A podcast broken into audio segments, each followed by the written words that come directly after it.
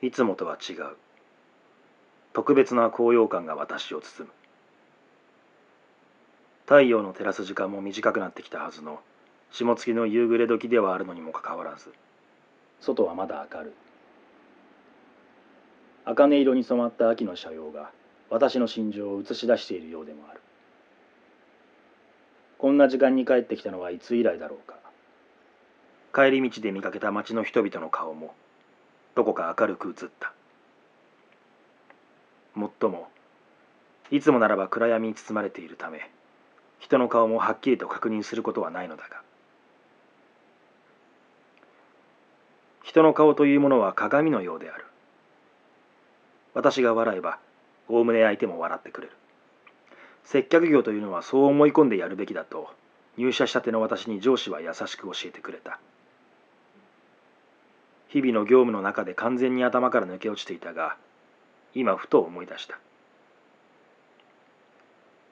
この言葉はこと日常生活においても道義だったのかもしれない。つまり私が高揚感に満ちた顔で帰っているから街行く人もそのような顔に見えたのだ。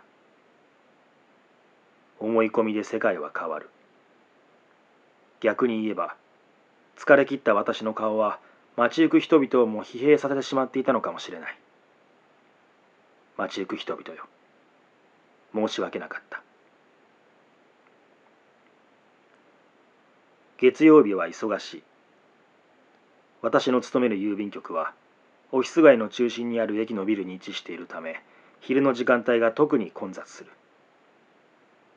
月曜日にこれだけ早く帰れたことは今日まで一度もなかった気がする。気の持ちようで仕事の速度は変わる。いつもこれだけの速度で仕事をこなせていたならきっと私は今の職場で今の仕事はしていないだろう。分かっている。毎日こうは働けないことくらい。自分の能力は自分が一番分かっている。私は至って普通の人生を送ってきた。普通の家庭に生まれ普通の大学に行き普通に働いている。人生においての普通が何であるのかすら考えたことなどないがきっとこれが普通だ。普通が一番いい。通でないことを一つだけ挙げるとしたら割り箸は二度使う。この話をするときょとんとした顔をされるのも分かっている。まず普通に使った割り箸を洗って今度は持ち手を反対にしていわゆる逆さ箸の状態で使う。一度で捨てるのはなんだかもったいない。二度使うのはなんだか汚らしい。だから逆さまにする。必死に絞り出してみても普通でないのはこれくらいなものである。普通で何が悪い？悪い部分など見当たらなかった。私には3年付き合っている彼女がいる。嫌だと感じたことはただの一度もない。喧嘩というものはこと今の彼女においては一度だってしたことがない。私が過去に付き合ったのは今の彼女を含め3人だ。多いか少ないかは分からないが人と比べるものでもない。比べたとしてもまあきっと普通の数だろう。一人目は高校3年生の時。学校の図書室で受験勉強を共にしていたことから仲良くなった。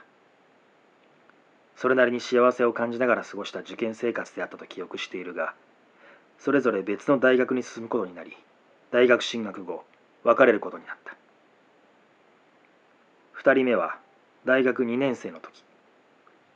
入っていたテニスのしないテニスサークルの夏合宿で急に近づいたのを覚えている。次のスノーボードの合宿では別れていたのであまり長くは続かなかった。以来サークルには顔を出さなくなった。もともとテニスをやるサークルではなかったのだから行くも何もない。いまだにテニスはできない。そして3人目が今の彼女である。私が29の時年賀状のための特別なアルバイトで私の職場に来ていたのが彼女だった。彼女はまだ大学生であったが30を目前にした私に何ら遠慮もせず話しかけてくれた。もちろん嫌な慣れ慣れしさもなかったし何より彼女は笑顔だった。この時も上司の言葉を思い出したような気がする。人の顔は鏡だ。彼女を見ていると自然と笑顔になれた。こんな私と付き合ってくれるような彼女なのだから誰もが羨む容姿なわけではないと想像されるだろうが彼女は美しかった。私には十分すぎる彼女であることに間違いはない。やがて付き合うようになった私たちは至って普通のデートを重ねた。ある時は浄水場。ある時は発電所。ある時はガスの博物館。インフラばかりを責めた。至って普通のデートだと飽きられてしまうのではないかという私の不安が勝った結果インフラデートを重ねた。なぜだか彼女は喜んでくれた。きっと彼女は普通ではない。こんな私と付き合ってくれていることも含めて。真新しいドアノブを握ろうとすると私の顔が映った。ドアノブの曲線に合わせて鼻が大きく歪曲した顔はブサイクでしかなかったがどこか誇らしげにも見えた。新築のマンションの一室を借り今日から2人で住む。